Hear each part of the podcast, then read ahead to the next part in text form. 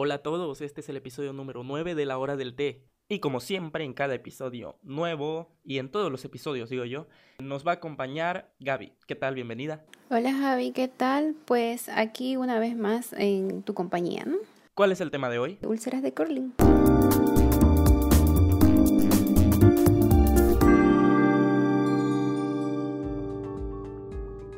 Las úlceras de curling. Exacto, así es, ¿no? Así mismo. Bueno, ¿qué son estas úlceras? ¿Cuál es la información general que tenemos para compartir en esta ocasión con los oyentes? Bueno, las úlceras de curling, que algunos la debemos conocer como úlcera de estrés o úlcera por estrés, es una erosión aguda que se da a nivel gástrico, a nivel del tracto gastrointestinal, eh, que se produce como una complicación de quemaduras graves, ¿no? Y que de hecho su primera aparición se dio en el año 1823 por un médico cirujano de nombre Thomas Blizzard Curling, que de ahí viene el nombre, ¿verdad? Y este médico observó esta complicación, observó estas alteraciones en 10 pacientes, de los cuales estos 10 eran soldados y que habían corrido o que habían eh, tenido ciertas quemaduras de alto grado, ¿no? Estas úlceras entonces fueron detectadas hace... Uy, hace muchos años. Por decirte, mira, la primera condición que se vio fue en 1823. Bueno, y de alguna forma el doctor que las detectó, las encontró fue... ¿Por qué en soldados? ¿Qué, qué, qué? En este tiempo se daba el tema de las guerras, ¿verdad? Entonces, eh, él atendía a lo que eran los soldados que estaban en ese tiempo en las guerras. Entonces, de tantos soldados o de tantos pacientes que él veía, encontró estos 10 casos en este tipo de pacientes y de ahí que hoy en día se ve más o el mayor porcentaje está descrito de la aparición de estas úlceras en pacientes que sufren de esta condición de quemadura, aunque no está exenta de que puedan aparecer en otras condiciones como más adelante lo vamos a mencionar. ¿no? ¿Qué otra información le podemos compartir a los oyentes? Más que todo general, ¿no? Sobre cómo se originan estas, estas úlceras que comúnmente se las conoce como úlceras por estrés o tal vez si usted no, no sabía que son las úlceras de curling en todo caso. Otro nombre que se le da es las úlceras de estrés. ¿Cuál es la información más a nivel general que podemos mencionar, ¿no? Que puedes mencionar y que le podemos dar a la gente para que conozca, ¿no? Un detalle así en, lo, en un plano muy general. Bueno, de hecho es muy importante saber que al decir que son úlceras por estrés o úlceras de estrés, no significa que van a aparecer en pacientes o en personas que están eh, diariamente en situaciones de estrés, ¿no? Lo que queremos decir con úlceras de estrés es que van a estar presentes o van a aparecer estas lesiones en pacientes que están en estado crítico, es decir, cuáles son esos pacientes de riesgo o cuáles son los factores de riesgo que nos pueden llevar a desarrollar una úlcera de curling o úlcera por estrés. Son pacientes que están en una ventilación mecánica, es decir, que están conectados a un respirador artificial. Son pacientes que han estado que han entrado en un estado de shock o en un estado de sepsis. Estos estados se producen ante enfermedades infecciosas bacterianas que producen una infección generalizada del organismo, ¿verdad? Comprometiendo al paciente en sí. Son pacientes también que los pacientes que desarrollan también estas úlceras de curling son pacientes que han entrado en una insuficiencia renal o en una insuficiencia hepática, son pacientes que han sufrido traumatismos múltiples o quemaduras graves como al inicio lo mencionaba, ¿no?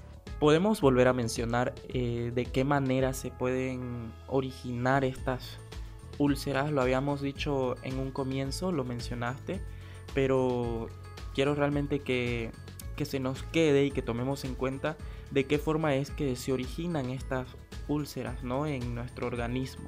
Bueno, de hecho se originan por el desequilibrio que puede ocurrir a nivel gástrico con el hecho de la liberación de las sustancias ácidas o de la hipersecreción de estas sustancias ácidas que pueden lastimar la mucosa del estómago o la mucosa del intestino, ¿no?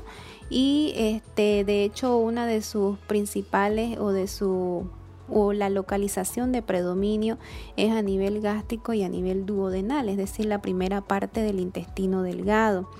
Eh, ¿Cómo es que suelen aparecer? Pues es una erosión, una lesioncita como un rasguño que se produce en el fondo del estómago o que se produce en la primera parte del intestino delgado y que no necesariamente tienden a sangrar, ¿no? Este, dependiendo de los cuidados que se le dé al paciente, dependiendo del tratamiento que se le incluya al paciente, pues puede ir mejorando y puede evitarse en sí un sangrado gastrointestinal, ¿no? ¿Tenemos alguna otra información que quieras compartir con la gente en cuanto a lo general sobre las úlceras por estrés? Pues eh, de hecho con las manifestaciones clínicas es simplemente caracterizar que de una de las principales manifestaciones con las que va a aparecer el paciente es el dolor intenso de abdomen, ¿no? del estómago. Se va a quejar de que tiene esa sensación de de vacío estomacal, de hinchazón que no lo deja comer, que le produce náuseas y por ende ahí también nos dificulta la parte de la nutrición. Y lamentablemente cuando el paciente no se nutre, cuando el paciente no es alimentado, pues va en un círculo vicioso que no nos ayuda a la mejoría en sí o en general del paciente, ¿no? Porque mientras más, eh, mientras menos consuma o menos se nutra, tenemos más esa liberación de ácido gástrico que nos está lastimando más la mucosa del estómago, ¿no? Vamos a hablar también sobre el tratamiento que se le da a los pacientes que ya tienen estas úlceras de curling o las úlceras por estrés, pero antes nos vamos a unos anuncios. Hey, recuerda seguir el contenido que creamos en nuestras redes sociales: Facebook, James Instagram, Javier. En ambas compartimos contenido diferente para brindarte información completa. Así que ya lo sabes, corre a seguir nuestras páginas para que no te pierdas ni un episodio. Ahora soy un compromiso con la comunidad. Comunidad que me llevará a imaginar, crear, producir y ser lo que soy. Me reinvento con una plataforma que tiene la única misión de educar, informar y entretener. Soy James Cole Llegó la hora de sentarnos a conversar sobre medicina, salud y bienestar. Llegó la hora del té, un espacio para hablar de medicina científica, medicina natural tradicional y nutrición, con la participación de la doctora Gabriela Escobar como panelista oficial. La hora del té, nuevo episodio todos los martes, jueves y sábados a las 10 de la noche, solo por Spotify. Estás en James Cobb Radio Talk Show. Sigue disfrutando de nuestro contenido. Gracias por seguir con nosotros si estás todavía en esta parte del podcast. Recuerda que estamos en la hora del té compartiendo toda la información medicinal, ¿no? En cuanto a las úlceras por estrés o también conocidas como las úlceras de Curling. ¿Cuál es el tratamiento que reciben los pacientes que ya tienen estas úlceras en su organismo? De hecho, el tratamiento que se debe considerar con estos pacientes es a nivel general, es decir, que no solamente nos debemos ocupar con la parte farmacológica, es decir, instaurando eh, cierto tipo de medicamentos, sino también con la parte nutricional, ¿no? La parte nutricional es fundamental para el desempeño y para evitar más complicaciones en este tipo de pacientes, ya sea eh, por vía oral o por vía enteral ¿verdad? Darle una nutrición segura al paciente, ¿no? Eh, otra de la parte, otros de los tratamientos que se pueden usar en este tipo de pacientes son el implementar antiácidos. Hay algunos antiácidos que nosotros conocemos en el mercado y que son de uso medicinal únicamente y que nos pueden ayudar a sostener un poquito esa liberación de ácido que se produce a nivel del estómago y así nos evita que la mucosa del mismo estómago sea dañada, ¿no? Otro de los medicamentos que nosotros podemos usar para este tratamiento es el de los inhibidores de la bomba de protones, que son los comúnmente conocidos como el omeprazol, el lansoprazol, el pantoprazol, y que los debemos usar de acuerdo a recomendaciones propias de nuestros médicos, ¿no? Esas son entonces todas las formas en las que recibe el tratamiento un paciente. Este tratamiento, por ejemplo, puede ser, no sé si alguien así lo quiere, se lo puede realizar en casa o sí o sí tiene que estar el paciente en un hospital o en una clínica, en un centro de salud. De hecho, como te decía al inicio, eh, como las úlceras aparecen en pacientes que están en estado crítico, entonces, el inicio de este tratamiento sí se da en el área hospitalaria, ¿no? Porque es un paciente que está internado, que está ingresado, de hecho, incluso a veces en una unidad de cuidados intensivos. Entonces, el resto ya o lo posterior a seguir con este tratamiento es sí vía oral, porque muchas veces el paciente no puede tomar el medicamento y es por eso también que se lo mantiene ingresado en un hospital. Pero una vez el paciente es dado de alta, sí se mantiene un control y sí se mantienen los medicamentos para evitar nuevamente que el paciente haga o desencadene la misma complicación y pueda cuidarse en un futuro, ¿no? De hecho, sí, eh, ya Posteriormente en casa el paciente sí puede seguir tomando vía oral este tipo de medicamentos. No todos los que se incluyen en el tratamiento porque no solamente son antiácidos e inhibidores de la bomba de protones, sino un conjunto de otros medicamentos, pero especialmente estos dos sí se pueden usar en casa. ¿no? O sea que estamos hablando de una enfermedad que no tiene un nivel muy, un grado muy alto de preocupación. Cuando se detecta a tiempo, sí, en los pacientes críticos, lo que podemos evitar, la mayor complicación que se evita es el sangrado, ¿no? Que el paciente entre con una complicación de sangrado gastrointestinal. Posteriormente, eh, o antes de eso, mejor dicho, si el paciente ha iniciado con, una, con un dolor estomacal, que es lo característico de este tipo de úlceras, pues puede prevenirse lo que es el sangrado, ¿no? En sí no se describe como una, como una alteración de alta gravedad, pero si el paciente se complica, sí puede complicarnos con un sangrado gastrointestinal. Ahora, ¿de qué forma yo puedo prevenir estas úlceras? ¿Cuáles son, serían los métodos de, prevención para que yo no pueda caer en un estado crítico con esto? Bueno, déjame decirte pues que la prevención con este tipo de, de alteraciones, eh, de hecho viene desde, desde mucho antes de que el paciente ha sido ingresado. Si eres un paciente que está con alguna comorbilidad de base, como decir hipertensión arterial, diabetes o alguna otra alteración de base, eres un paciente que está propenso a recurrir a internamientos o recurrir a ingresos en áreas hospitalarias, ya sea por alguna complicación de infarto, por alguna complicación de tu misma diabetes. Entonces, el estar ingresado para un paciente, el estar ingresado en un área hospitalaria ya es una situación de estrés.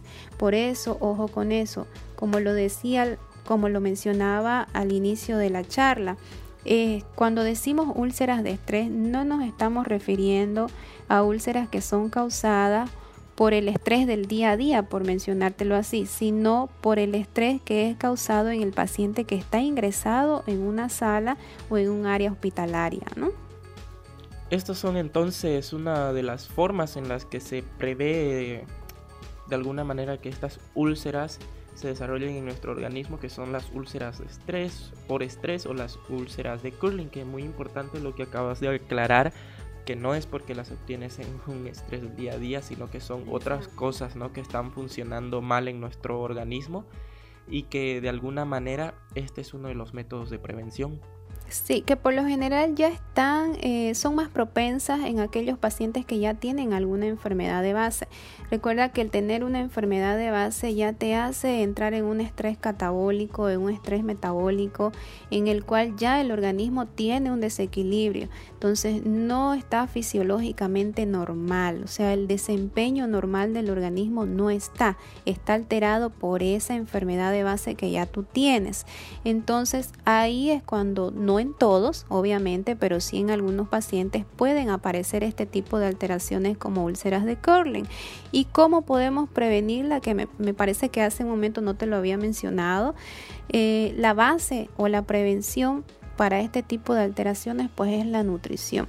Volvemos a lo mismo de siempre, volvemos a lo mismo de todos los días cuando le decimos al paciente su nutrición es fundamental para cualquier tipo de enfermedad, incluyendo el cáncer. Nos vamos entonces a unos anuncios y al retornar ya le damos los consejos como siempre para que usted se quede con ello, con lo más importante de cómo hacer para tal vez no caer en estas úlceras y por supuesto para que tome muy en cuenta todo lo que hablamos aquí, todo lo que le decimos en este episodio.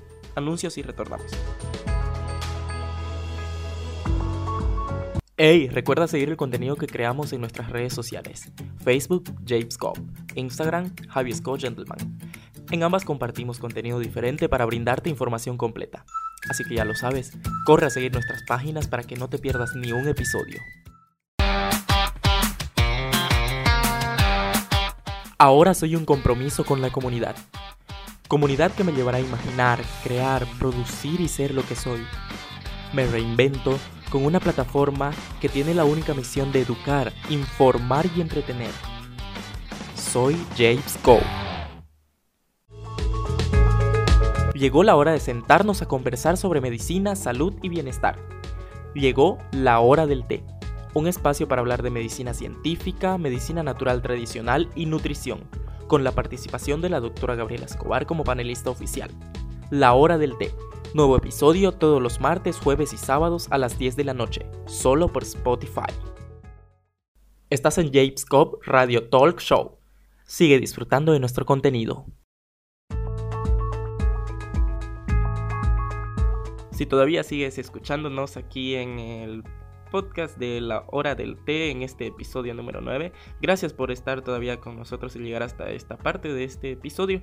Ahora, eh, ¿cuáles serían los últimos consejos como siempre para que todos los oyentes se queden con eso que tenemos que decirles?